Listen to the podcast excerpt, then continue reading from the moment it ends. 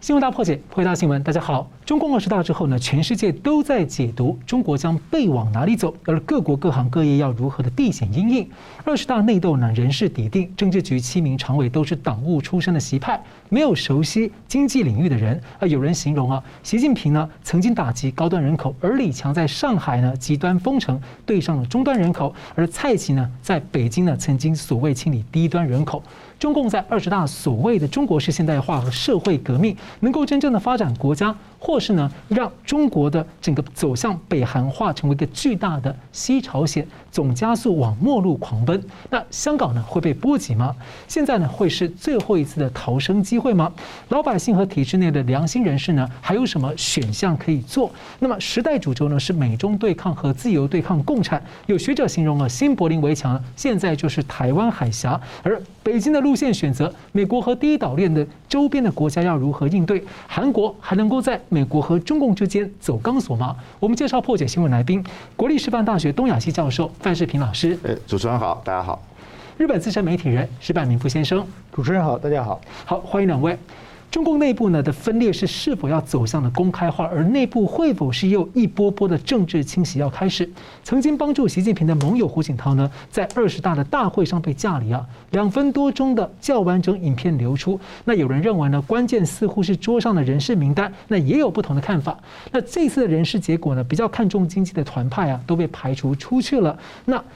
而且有网友发现呢、中共党刊求是的网站啊，已经删除了胡锦涛所有的资料，至少是有媒体人去查呢，已经是暂无内容查不到。那么这一次呢，公有制还有按劳分配为主体啊，是被写入了中共的党章，这是很浓厚的计划经济的色彩。那多地的有钱人呢，还有台商啊，已经在紧急抛售资产。在二十大之后呢，我要请教这个两位啊，先请教石板先生，你怎么看？说第一个，您对这个政局的观察的一些补充啊，再说您预期啊，中国将会发生什么？那。香港会被波及吗？因为我们可以看得到，香港大陆的股市暴跌，汇市、楼市啊都不理想。哎，各家评论呢都有在建议说，可能要赶快润呢。你怎么看呢？呃，首先我觉得这个二十大呢上来这些就是新的这个领导班子呢，就是说基本上新上来的四个人都是习近平的跟他关系很近的人，而特别是他当就是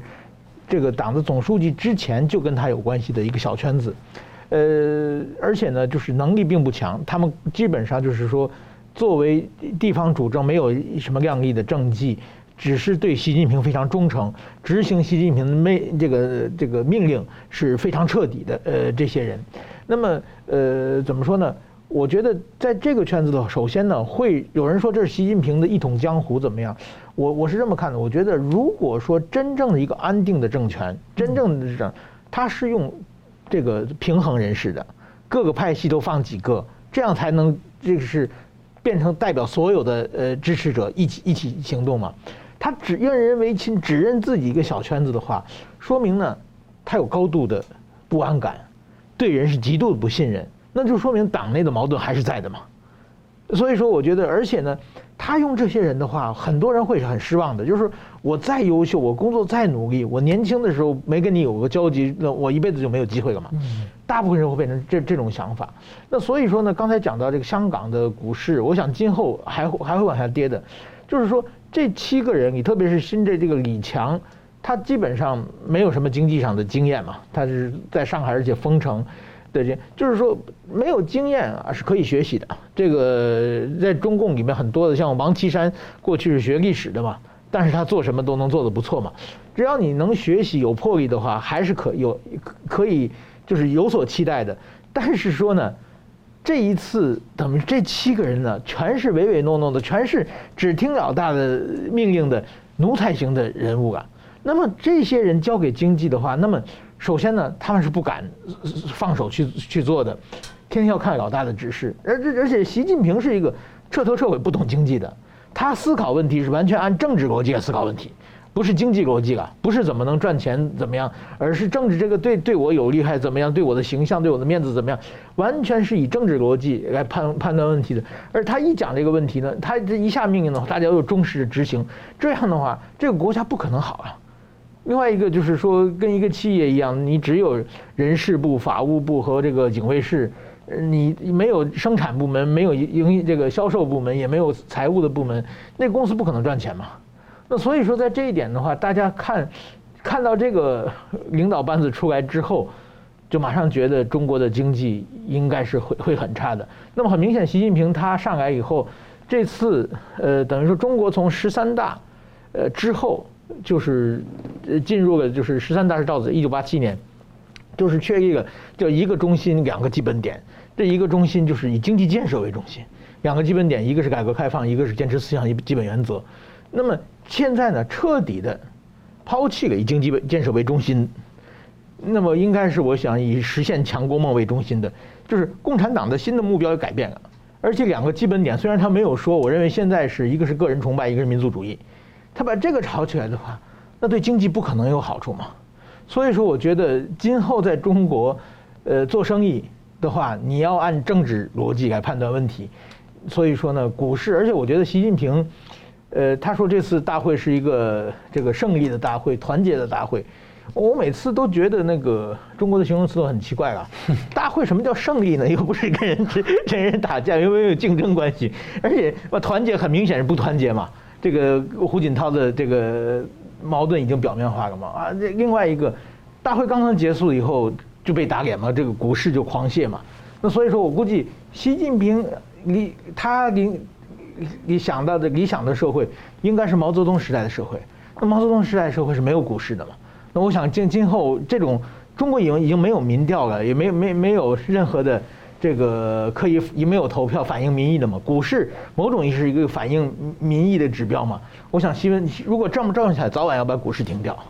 那您怎么看这个胡锦涛这个被架离啊？有很这影片比较有流出来了，现在有各种的猜测原因啊。您觉得您比较看重哪个原因？那这样的原因又反射了什么？我我认为是就是说不是名单的问题了。名单的话，应该就是说大会几大会主席团讨论过名单嘛，而且这个名单应该在北大会议就定下来了，然后有个微调整，七中全会就就已经定下来。所以说胡锦涛应该他早就知道这个名单，而且就是说。如果说在会场上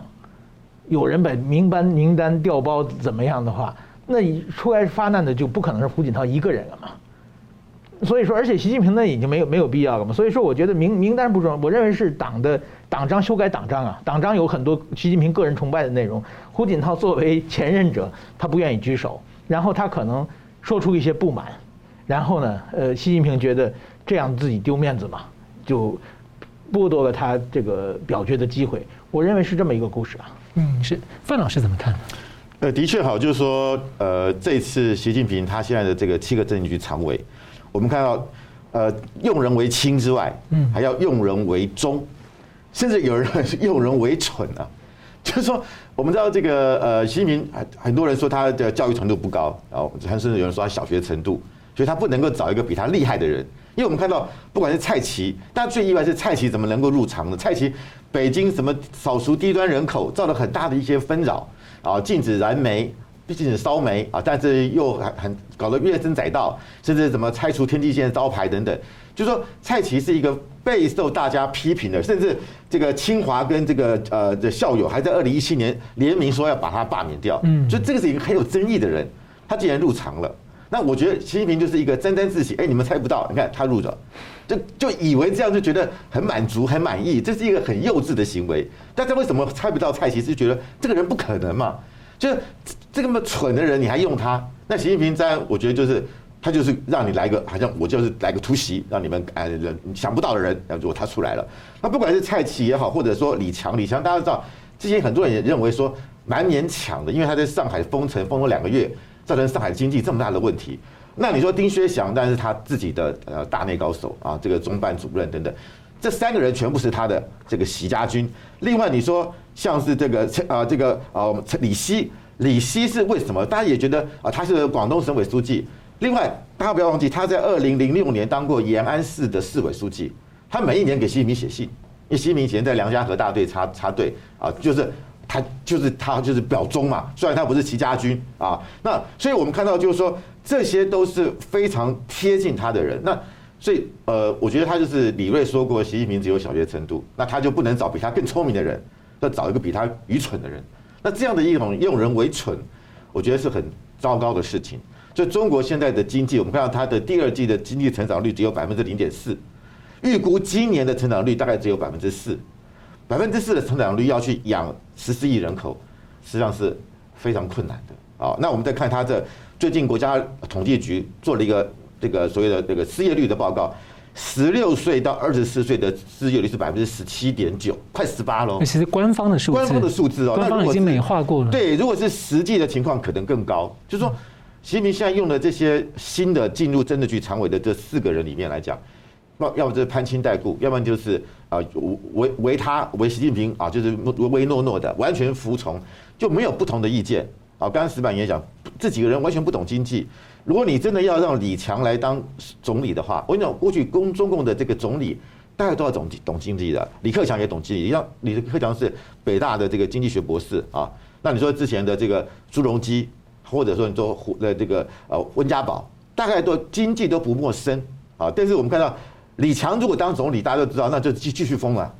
他封了两个两个月的这个封封封城，那全国一起封。那如果中国是全世界最后解封的国家？我们看，我们现在都已经可以呃，这个到各国去啊，可以旅游了，都是呃回来台湾，现在都是就是零加七了嘛，等于是等于是不用再封了。中国到现在还是七加三，你到中国去七加三就是十天。另外，你不同的省份，连不同省份的跨越都还要做核酸，嗯，三天做两次啊，所以这就是一个整个中国是跟全世界倒着走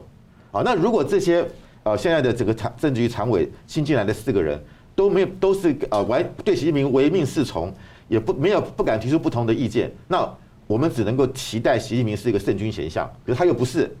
那中国未来的，难怪大家会觉得中国未来的前途，大家是非常的啊，就是暗淡的。所以你看，香港是一个大的对比啊，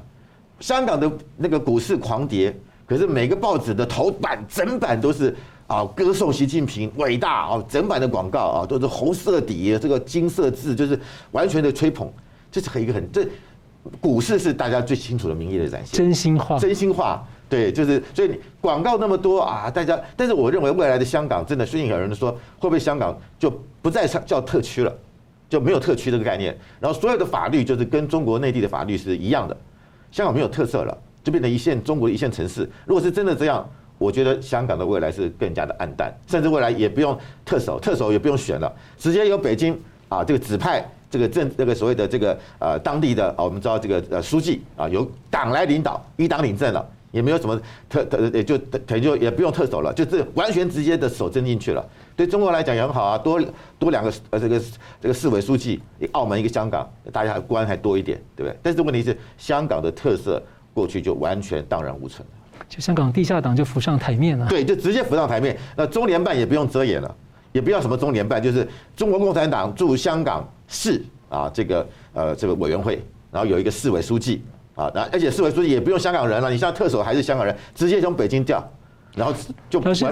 老师对于香港会有这样的这个担忧哈，这样的发展的可能担忧，那一定是说，因为您对于中国的走向啊，可能会有这个觉得更。不好的看法，您怎么看这个？目前包包括像个入党这样的情况，还有这样的人事系统，中国可能会被带往什么路线？就是说，他会他未来这种不可测，反而就是说，大家像美国会担心，你到底到最后会不会忽然老头一一一一发烫呃打台湾或对外侵略，那就只会让国际间更加的支持台湾。防堵中国，他可能的一种这种非理性的行为。那如果老师觉得在经济跟社会面可能会什么样的影响？像举举例说，他说要以这个党的革命来引领所谓的社会革命嘛，他现在是党已经开始所谓要又推出新一波的所谓的反腐斗争，看来就是政治清洗了。那如果照他讲的个以党革命引领社会革命的话，这样的清洗会跟社会连带吗？其实我们都知道，他的这个打贪腐就是以打贪为名进行斗争之时嘛。每个人的黑资料我都掌握住啊，就像当初我们知道啊，清朝的这个呃呃康康康熙的时候，什么什么所谓的百官行述啊，我们看那个电视剧里面，就是把每个官员的内幕我全部都抄起来，谁掌握百官行述，谁就可以钳制官员。呃，我知道你的黑底，那我现在只不拿出来而已。所以习近平其实过过去这十年，我认为他有一个非常呃完整的百官行述啊，资讯化。每个人你过，因为中国官员你说不贪污的很少。几乎百分之百分之九十都贪污，那我只要掌握你这些黑资料，我就可以钳制你啊。那作为我斗争的一个工具，所以为什么现在中共官员叫躺躺平文化嘛？反正我怎么做，我都我就是不如过去跟跟像李强啊，像这个蔡奇是跟着你的，我们没有这个背背景呢、啊，我们永远升不了官呢、啊，那干脆我就不干了，我多干你薪水也没增加啊，因为我们以前还有一些油水，那多做一点就算了，现在没有油水了，那谁要多做啊？大家就躺平嘛。但是一个官员躺平的话，那这个这这个政府当然就没有积极性，就消极，每天喊革命，每天喊运动。啊，这个东西就变成说只是一个内耗而已，所以我觉得对中国的经济未来来讲，难怪大家说现现在上海街头啊都没人，一个地方人最多，就是美国驻上海领事馆啊，大家都排队要准备要移民了。我的朋友在上海，真的他们说现在能走的尽量走，啊，能移民的赶快跑，这这变成是一个大家对未来没有信心的一个情况。是，我们休息一下，等下回来看那个中共二十大的结果出来，它造成的冲击呢？对于美国和第一岛链国家呢，会有怎么样的想法？还有阴影呢？我们休息一下，马上回来。欢迎回到《新闻大破解》。中共二十大的人事布局呢，外界在延伸解读它的路线呢，很多人是担忧啊，将会北韩化走向成为一个巨大的西朝鲜，和自由国家的阵营对抗呢，会更加的激化。而北约组织呢，先前才把中共定位成一个系统挑战了，那中共也被很多人认为是一个全球性的威胁，包括印度、东南亚都越加的警惕。所以请教两位观察，先请教范老师，就是二十大展现的路线啊，对于美中关系，就是这个主轴，还有第一岛链的国家，像台湾、日本、韩国、菲律宾啊，可能有哪些？您觉得有哪些影响跟直接的冲击？再来是说，这一些在第一岛链的国家策略上啊，有可能会如何的调整因应？尤其我们可以知道，这个呃，我们都知道，这个韩国被认为一直要在美中之间啊，是尝试走钢索，在这个时候它的空间还有多少？的确，我们看到就是说，韩国它的态度，因为韩国在中国投资还是很多啊。那虽然他们的产业是有竞争的，是非常竞争性，同质性很高啊。但是我们看到，就是说，那韩国的那个新任总统尹锡悦，他也是在一个反中的一个呃文氛围之下当选的。因为我们知道这几年韩国人反中的这个呃比例很高，甚至我们看到将近八成的啊，这个根据美国那个皮尤移动中心来做，所以民间是非常反中的。可是政府呢，哎，这个态度一开始尹锡悦也是以反中为主。可是我们看到，像之前这个美国的众议员啊，这个访问韩国的时候，议长啊，哎，他好反而是拒绝见。啊，就是好像就是保持一个距离。后来当然是有视讯了啊，但是表示他在很多问题上在美中当中有摇摆，或者说我们看到，呃，一开始美国有所谓的这个所谓晶片啊四方联盟，就是台湾、韩国、日本加美国，诶，韩国的态度也是很暧昧啊。那后来还是有参加，就是说，诶，他还是有加入这个会议啊。那你我们到最新的是在台湾举行的，他们还是有参加，就是韩国的驻台代表参加，就是。基本上来讲，我觉得韩国在美中之间，他一直想要就是尽量平衡，但是我们看到这个平衡是越来越困难的。一方面就是说，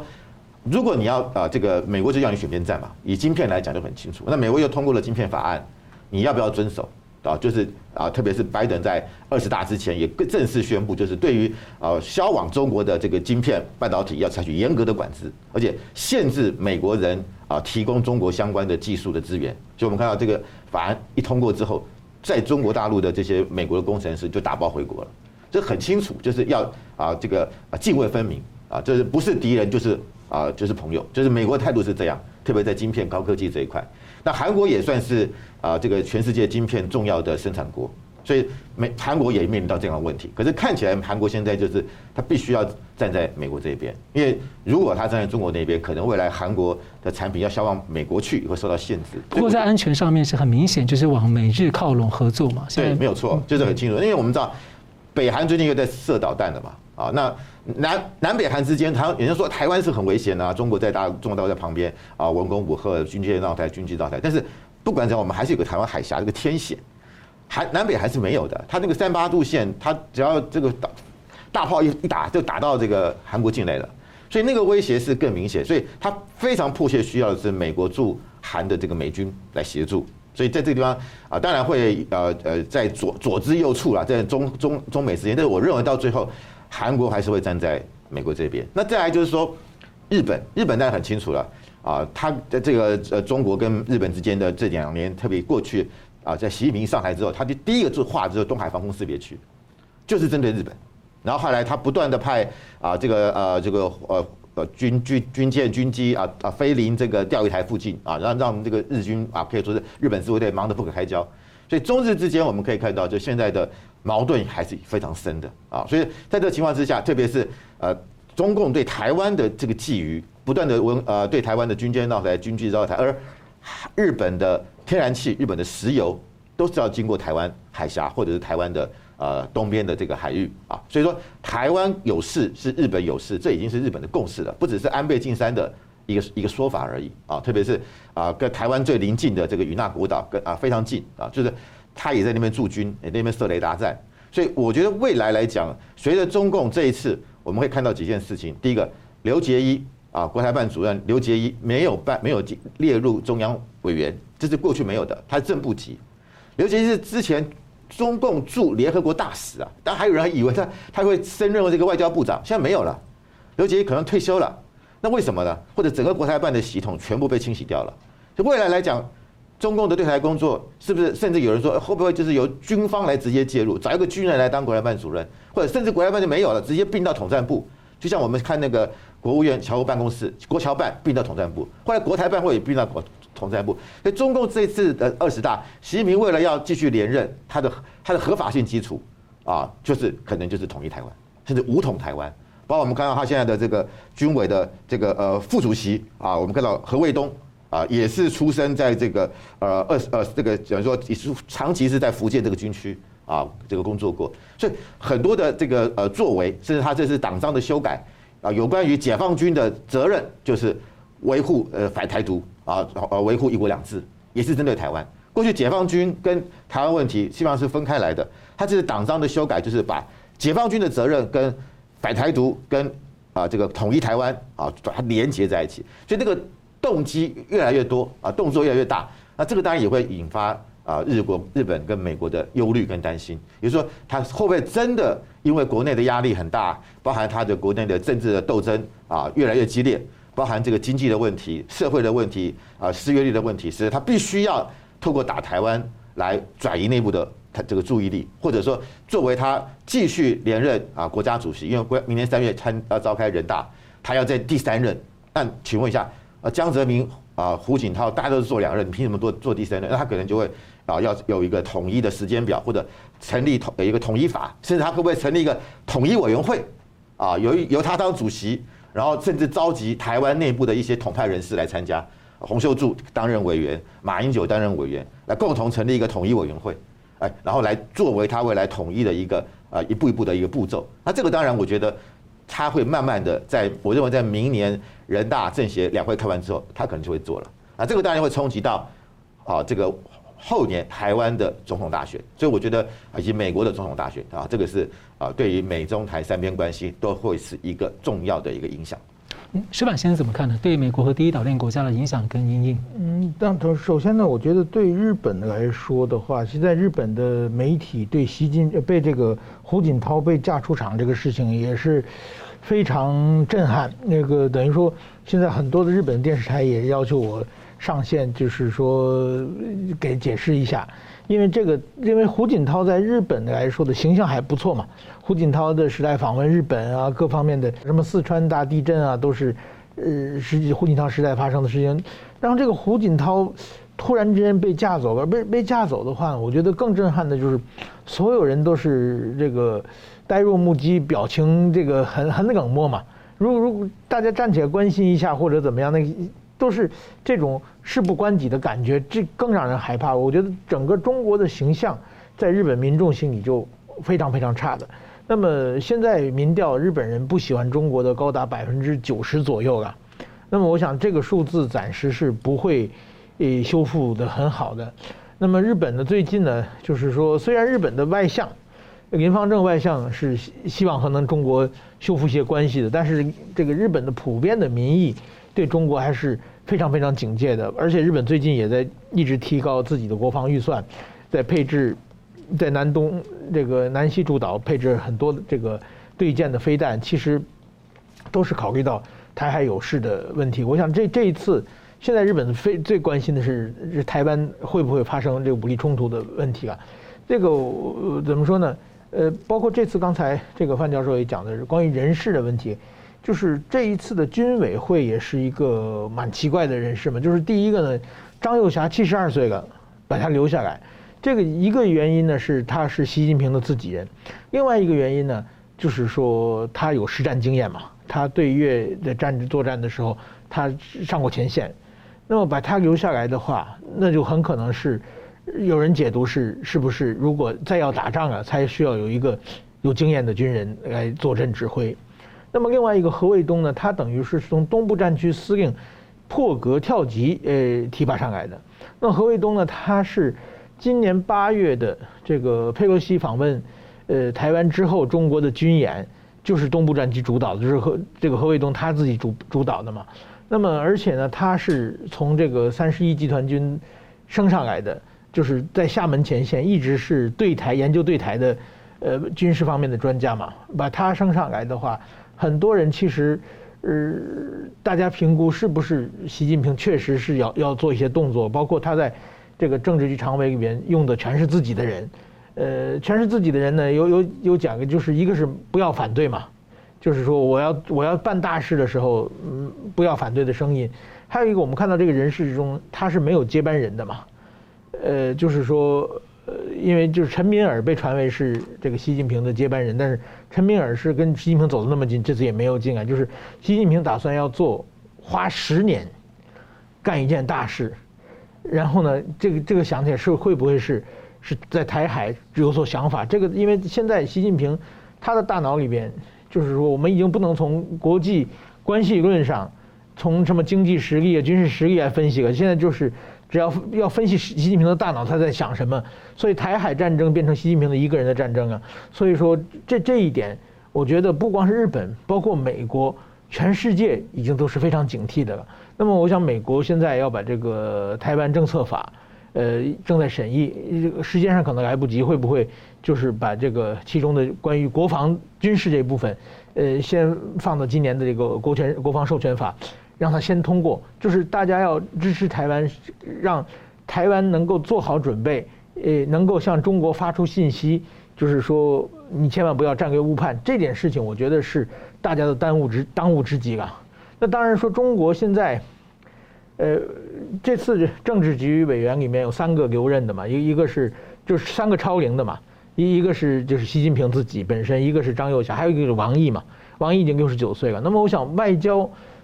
他一定这种战狼外交的这个方针还会继续嘛？所以王毅这王毅其实他这几年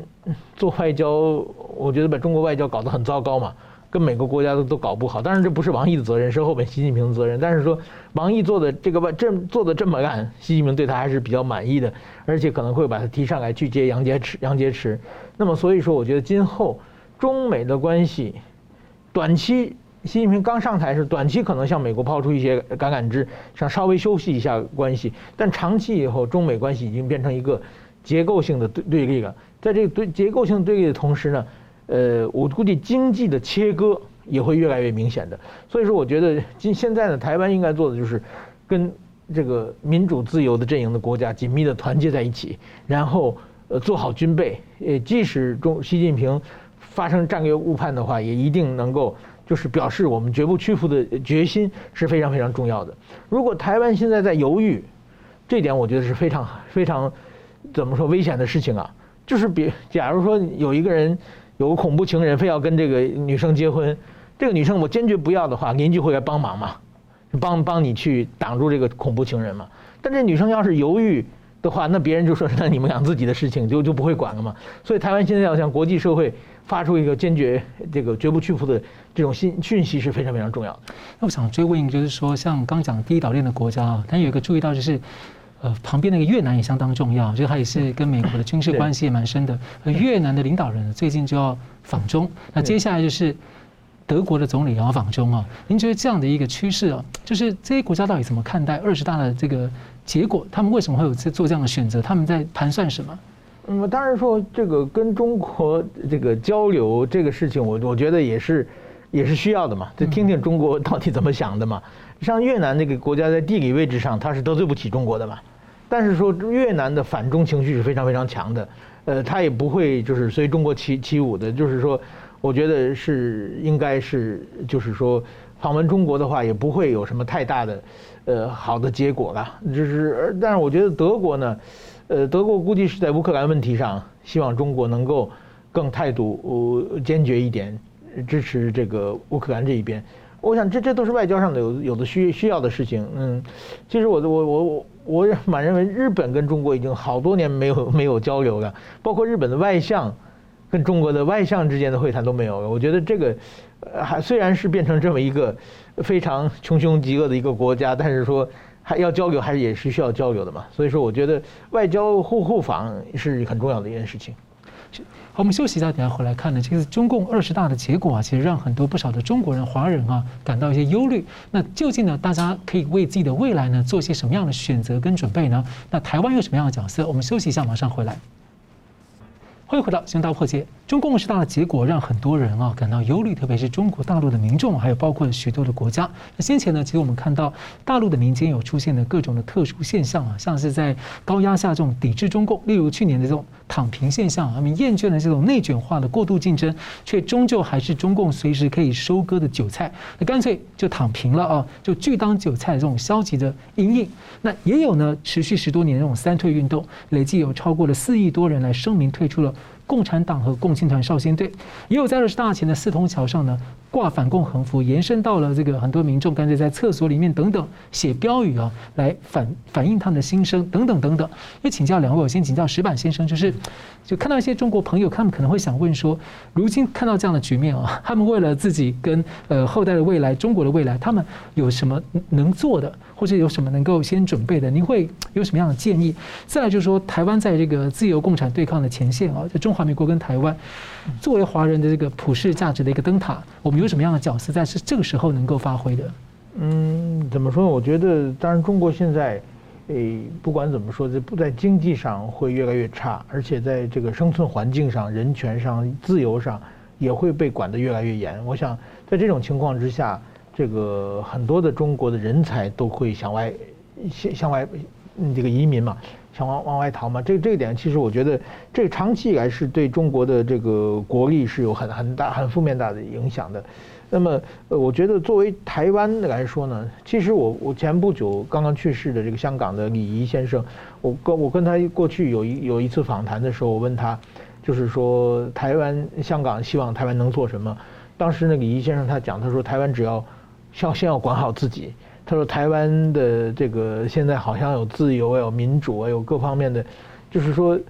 比如说这次那个彭载洲事件挂那条幅是我们要核酸，我们不要核酸，我们要自要吃饭，我们这个要民主，我们不我们不要领袖，我们要选票，这些他想要的东西现在台湾全有嘛。嗯，那么这些东西应该珍惜，而且应该管好自己，应该好好守守护着自己。这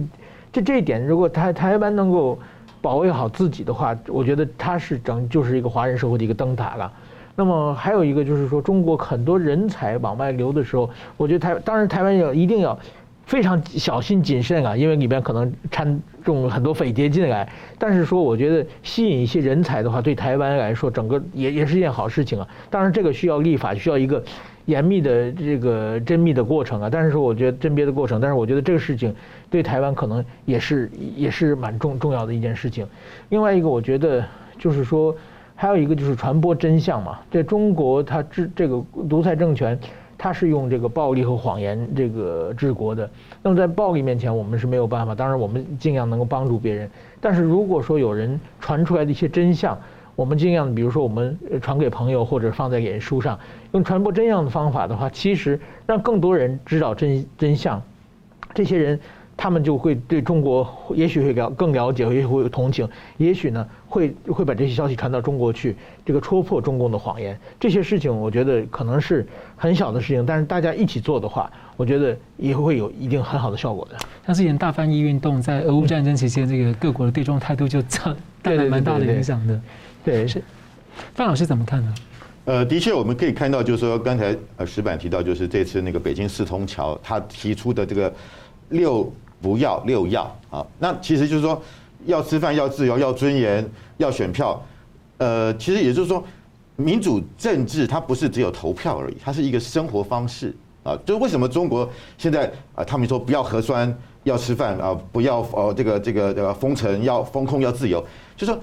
这个东西是他的日常生活，所以我们我们现在除了说要维持投票的这个权利之外，更重要的是我们的一个生活方式啊。所以如果台湾未来被呃这个中国统一，我们就是就是要过他们那样的生活，就是无无限期封控，好，然后他的动态清零，然后这个国家的权力直接介入到经济，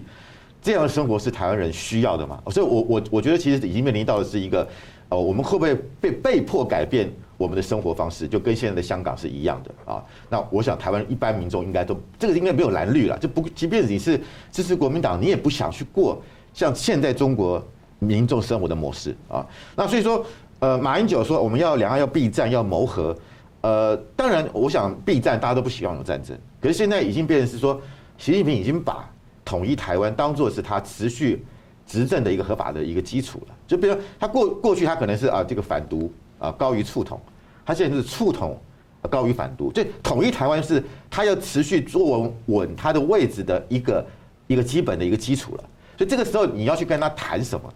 所以我们说要，我们也我们也希望和平啊。可是你现在的谋和，你现在他要跟你谈，就是我是中央对地方，就是就不是一个对等的。就表表面，即便是表面上是对等，它实际上也不是对等的。因为习近平已经在二零一九年把九二共识等同于一国两制了嘛。一国两制就是比到目前的港澳模式嘛，就中央对地方嘛。那何况香港现在经过不到五十年，到二十五年就已经，我们说五十年不变，它现在是二十五年，它就已经通过香港的国安法。直接介入香港了，然后中央对地方的关系啊，甚至未来一已经一国一制了。所以说，我觉得国国民党接着讲说谋和谋和，你现在能能跟他谈什么？因为他的他的立场已经很清楚了，就是以战逼和，就是逼着你上谈判桌，然后你就要接受我这一套，我不再再像过去所谓的啊对等啦啊两岸是互不隶属啦啊两岸是这个啊什么什么。就是那种态度已经完全改变了，所以我觉得马英九还在缅怀他过去八年的政绩啊，然后还可以跟习近平见面。当时的美中台关系跟现在是不一样，当时的中国，当时的习近平也是跟今天不一样的。所以我觉得用过去的那个他过去八年的这个啊的经验来作为现在处理两岸关系，我觉得那个可能已经是天差地别了。那另外我看到有一些这个呃国民党的一些支持国民党的一些学者说，我们什么叫谋和？就是我们跟他说，你看到美国也该跟中国大陆要谈谈判，日本要跟中国谈判，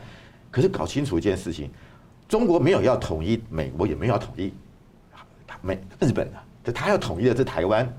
他的确是跟美国跟日本是平起平坐，可是他现在已经是把台湾当做是一个地方政府，不是不是对等的，是上对下的关系，所以拿美日说啊，他也跟。他也跟中国谈判，我们也要跟中国谈判，拿来做比较，我觉得是不伦不类。因为台湾跟美日终究是不同的，而中共对美日跟对台湾的威胁也不同，所以用这个方式说，我们就是跟他谈和啦，怎么样？那我我是不晓得那个基础要从哪里开始。所以当呃国民党所支持的九二共识也已经变质的情况之下，我真的觉得两岸的未来真的靠谈判可以得到，还是说你谈判的结果只是落入他的陷阱？就我刚刚讲过，他可能成立一个。统一委员会啊，你你你你请台湾人去参加，那你就落入到他的陷阱。另外就是说，我们的国防真的要思考，就是说，中共对台动武已经不再是说大家想说啊不太可能，或者那个从理性来看，中共现在啊以发展经济为主，他不会做这个事情。No，从这次习近平大家可以看到，他是一个不可测，他是一个非理性的一个人，所以什么事情都有可能发生。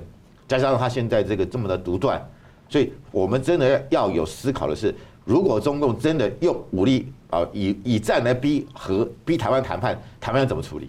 那我们现在要跟美国要讨论一个问题是，这个东西这个想定是要有存在的，他可能忽然的攻击或怎么样，那我们要怎么应应？我们内部要怎么样来来来面对？我觉得这个东西台湾真的要好好来思考。相关的一些外来的一些一些呃可能的一些变化，而且这些变化可能都在这一两年之内就会出现。所以，老师，我想追问个问题，就是说，一方面呢，大家很关心台湾的这个安全啊，因为它也是不管是灯塔或是民主示范作用，或是战略位置等等的。那其实很多大陆的这个民众，他们其实对台湾有一些期待或者向往吧。那如果说今天大陆人民的处境啊，是在这个国际上这种自由跟自由制度跟共产制度之间的这种系统竞争的，台湾在第一线，也在那个核心的中心点的过程当中，您觉得说在这种呃国际然后对上中共这样一个对抗的局势，或者说这样制度竞争的局势之下，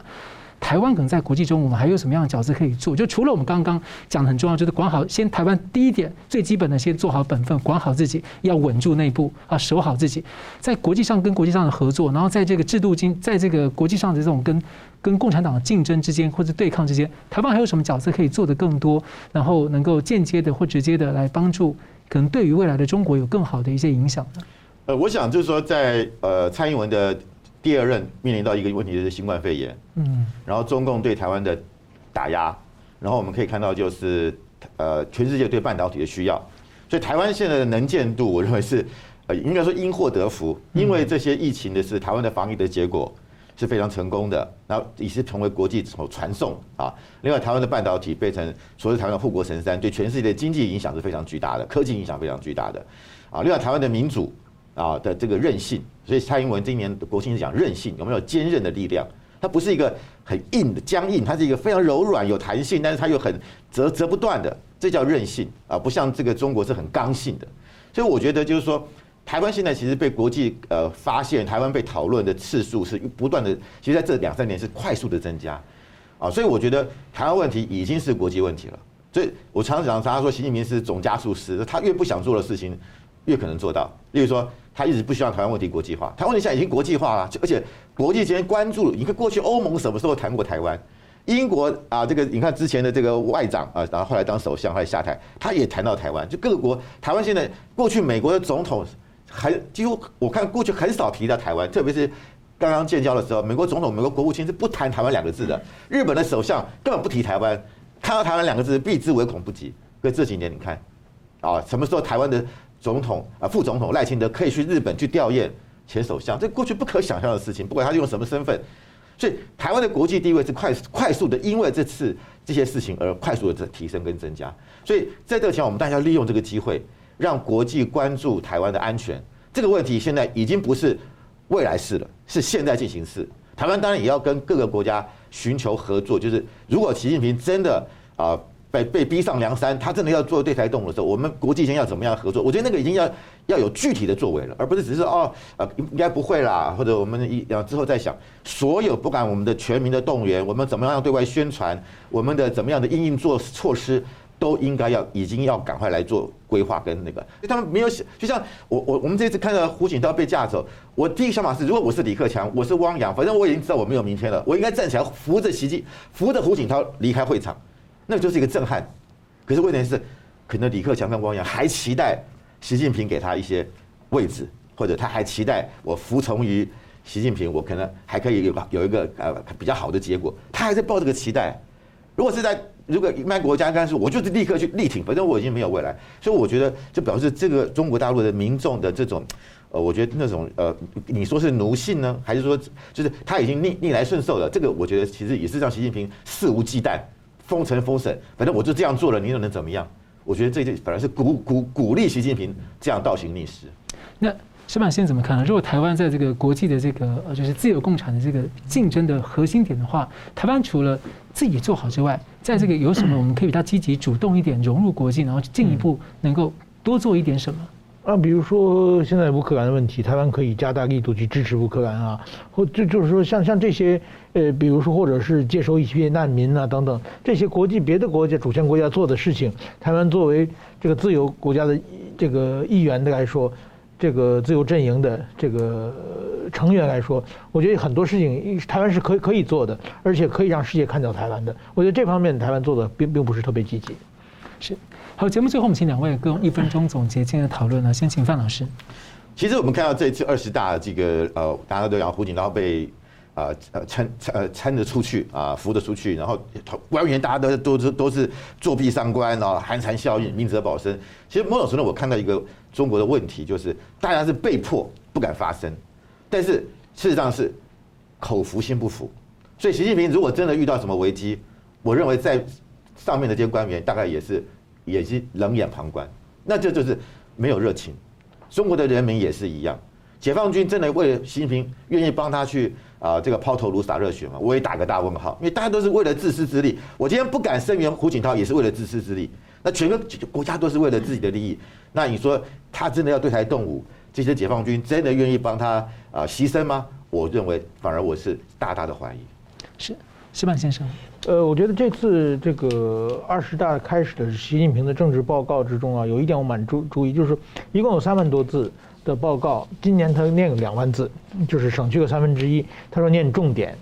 他在这个三全文的报告之中呢，对台湾问题有九二共识，也有一国两制，但是呢，他念的报告里面这两段话全部被被省略掉了。那么也就是说，不是重点了嘛？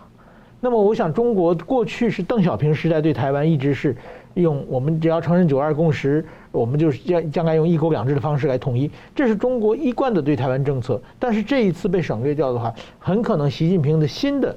对台湾政策正在酝酿之中啊。这一点我觉得，呃，而且如果出出台的话，一定是一个很强硬的一个一个东西。所以说，我觉得台湾的不管执政党还是在野党。对中国，